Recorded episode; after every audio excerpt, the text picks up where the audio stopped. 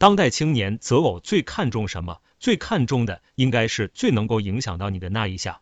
现在很多人都习惯于一个人做事和生活。假如你的生活里多了一个人，与你发生交集和摩擦，首先是感觉两个人在一起能否正常的相处。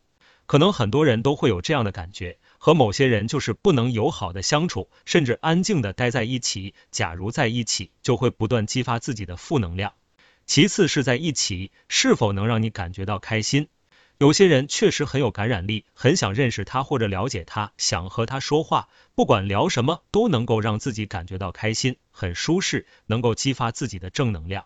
最后是两个人在一起能够正常的生活，这可能和两个人的性格有很大的关系。有的人比较有主见，能够替你做出决定，并且你也认可对方的决定，不会产生矛盾。有问题冲突的时候，又可以一起讨论，互相取舍。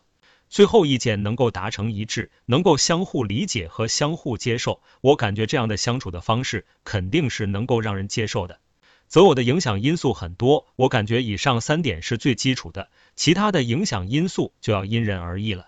比如我最看重的一个因素是地理因素，距离很远，再好也不谈。